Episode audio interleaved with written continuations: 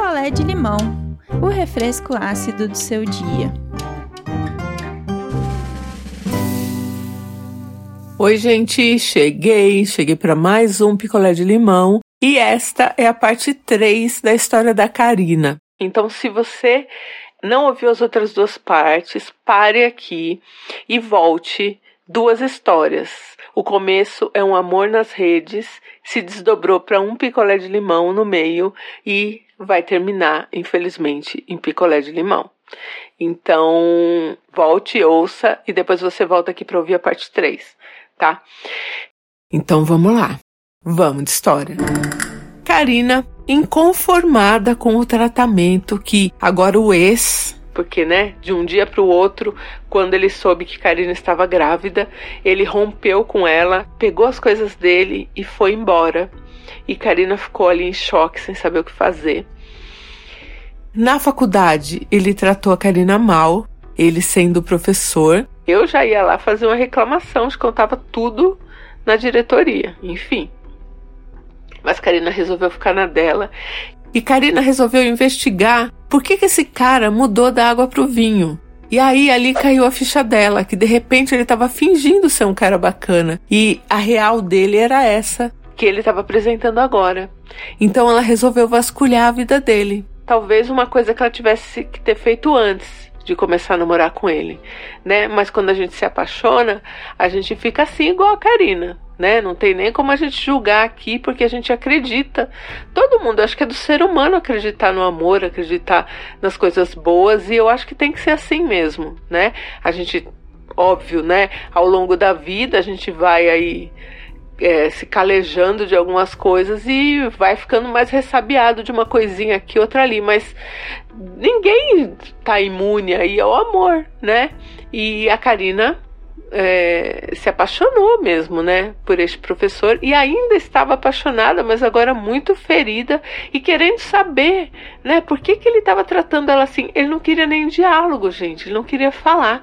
A partir do momento que a Karina falou que ela estava grávida, ele mudou completamente. Só que quando ela já estava é, doente, né, doente, ela teve um acidente, estava se recuperando do acidente, ele já estava diferente.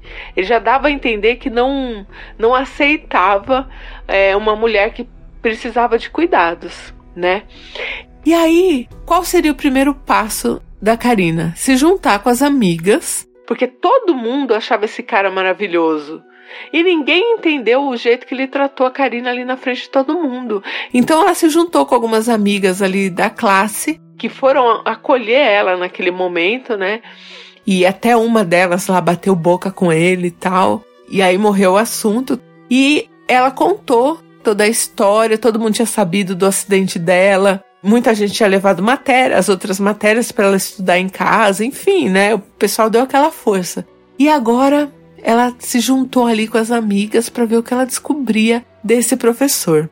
Aí uma das meninas falou para ela assim: Olha, a primeira coisa que você tem que fazer é fazer um fake e entrar nos grupos da faculdade. Porque tinha grupo no Facebook, tinha grupo de WhatsApp. Entrar nos grupos com seu fakezinho e soltar ali esse professor, isso e aquilo, para ver se alguém te fala alguma coisa. E aí Karina fez isso e descobriu que ele em outras faculdades, ele saía com outras alunas. Mesmo nesse período de 10 meses, quase um ano que eles estavam juntos, ele saía com outras alunas, mas não tinha apresentado ninguém como namorada, mas saía. Ficava um tempo e depois fingia que nem conhecia essas moças e algumas falaram ali com o fake da Karina em offzinho assim, né? Chamaram no privado e contaram, mas isso era uma coisa que Karina meio que já esperava, né? Ela meio que já esperava isso. Só que Karina achava que não podia ser só aquilo. Ah, ele era mulherengo?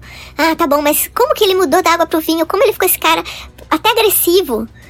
Uma das meninas lá da turma dela falou: oh, o jeito é você contratar um detetive. Botar alguém atrás dele pra te levantar essa ficha. E aí a Karina sondou quanto era tal. Achou uma detetive mulher ali que ela confiou, que já fazia esse tipo de serviço e falou que ela queria descobrir tudo. E aí a, a detetive perguntou: tudo o quê? O que, que você tá imaginando? Né? Até onde eu posso ir? Ela falou: Bom, vai até onde você achar. E aí a Karina contou: falou, ó, eu Comecei a namorar com ele, ele falou que ele era viúvo e eu tô grávida. A partir do momento que ele soube que eu tava grávida, ele me tratou muito mal, foi agressivo. Nananã. Já com essas informações, a detetive começou o trabalho dela. E em 20 dias, a mulher apresentou para Karina um dossiê da vida deste cara. Então vocês estão preparados? Este professor universitário, ele dava aula duas vezes na semana na cidade que a Karina morava e dava aula em outras duas universidades, uma uma vez na semana e outra duas vezes na semana. Isso Karina já sabia, né? Só que eram em outras cidades. O que Karina não sabia, este homem não é viúvo. Ele é casado no papel. Até a certidão de casamento essa detetive conseguiu e ela não está averbada, porque quando você se divorcia tal, tem a verbação, né, da, da certidão de casamento. Então ele é casado, ele é casado com uma professora universitária de uma outra cidade que ele dava aula, não dá aula mais nessa cidade. Esta professora, casada com ele há vários anos, pegou Covid logo no começo da Covid, que muita gente não sabia, né? Os médicos não sabiam direito como tratar, o que fazer, e ela ficou com sequelas gravíssimas da Covid. Ainda durante a pandemia, no auge da pandemia, ela com sequelas, saiu do hospital e ele não a recebeu em casa.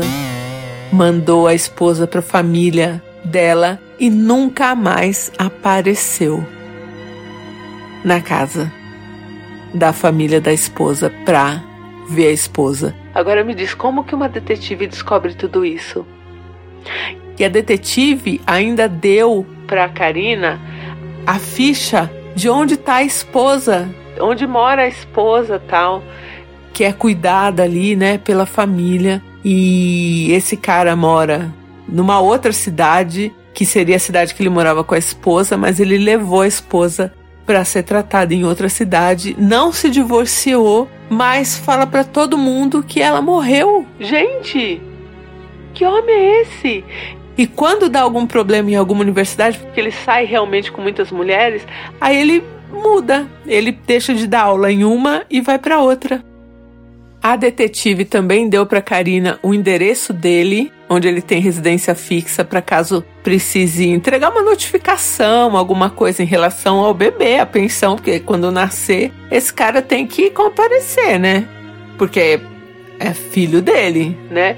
A detetive disse que ele, ela não conseguiu localizar filhos, a não ser que sejam filhos que não sejam registrados e tal, né? Mas que nessa pesquisa que ela fez, tal, né? Nessa essas coisinhas de detetive que ela fez, não encontrou filhos, mas encontrou essa esposa com sequelas graves da Covid que ele não cuidou e devolveu para a família. Detetive falou que o apartamento que ele tem tá no nome dos dois. Olha, até isso ela descobriu.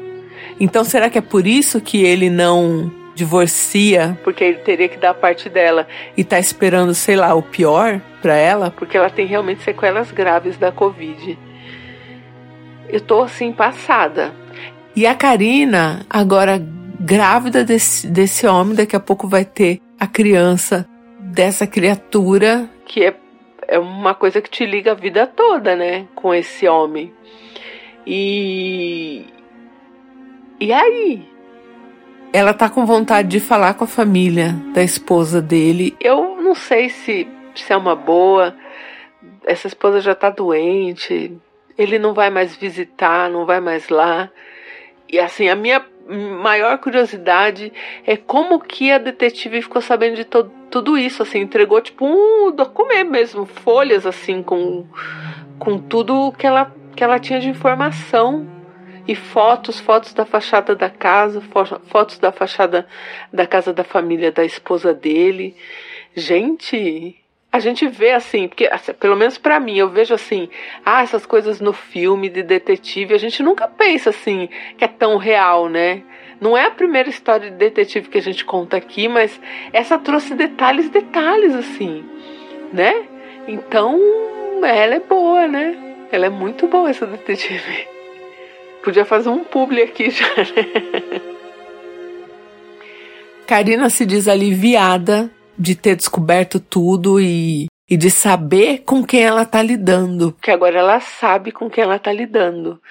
Ela tá bem com essa questão da gravidez e vai esperar nascer. Vai sim atrás dos direitos da criança e tem que ir mesmo, né? Mas já sabe que, sei lá, de repente ele não vai querer participar de nada, né? E, eu, e ele sendo essa pessoa, essa, essa para mim é um monstro esse monstro é melhor também nem deixar perto mesmo da criança. Eu preferiria deixar longe. Mas aí já vão dizer aqui que eu tô, né, promovendo alienação parental e não é disso que eu tô falando. Eu tô só dizendo que ele é uma péssima pessoa, vai ser uma péssima influência para o próprio filho, mas é o filho do cara, né?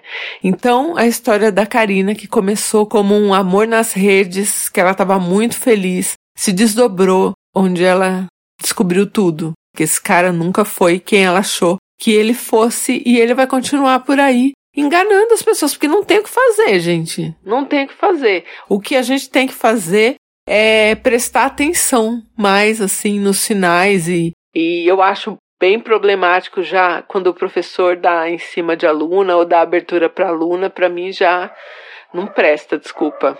Ó, cachorro aqui do vizinho até latiu. Professor não tem que paquerar aluna, não tem que dar em cima de aluna, não tem que dar abertura para aluna. É assim que eu penso. E para professoras também. E, enfim, geral. Então é isso, gente. Essa história da Karina foi desdobrada aí em três partes, porque era uma história longa. E agora é esperar o bebezinho nascer e tocar a vida, né? Eu só acho, Karina, que você, agora que você já sabe de tudo, não foca mais nessa criatura. Foca na sua vida, nos seus estudos, na sua criança que vai nascer, o bebezinho, bebezinha, e deixa esse cara meio que de lado, corre atrás dos direitos, mas não fica obcecada nele, porque acabou. Não dá para ter contato com uma criatura dessa, né? Oi, gente, meu nome é Carla. Eu falo de Vitória no Espírito Santo. Eu sou advogada, especialista em perícia e investigação, e vocês ficariam chocados com o tanto de mulheres que procuram detetives particulares. Eu já trabalhei com isso e eu posso dizer com propriedade que muitos casos são levados a juízo depois que as mulheres descobrem as traições e tudo mais, e isso também é um embasamento para elas poderem pedir uma indenização, porque não sei se vocês sabem, mas o adultério hoje não é crime, mas a mulher ou o homem que for traído dentro da, do matrimônio, eles podem pedir uma compensação material por conta desse adultério. Eu espero que ela esteja bem, que ela esteja segura e que isso sirva de conhecimento para as pessoas.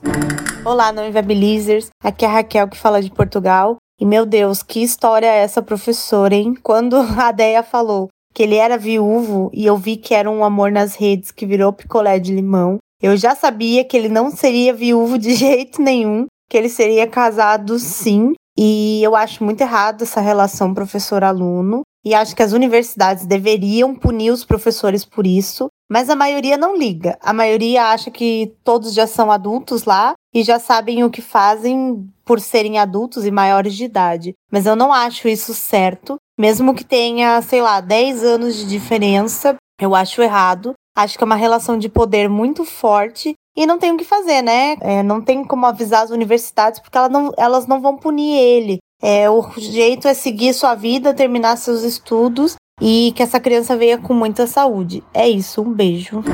Então é isso, gente. Um beijo e eu volto em breve. Quer a sua história contada aqui?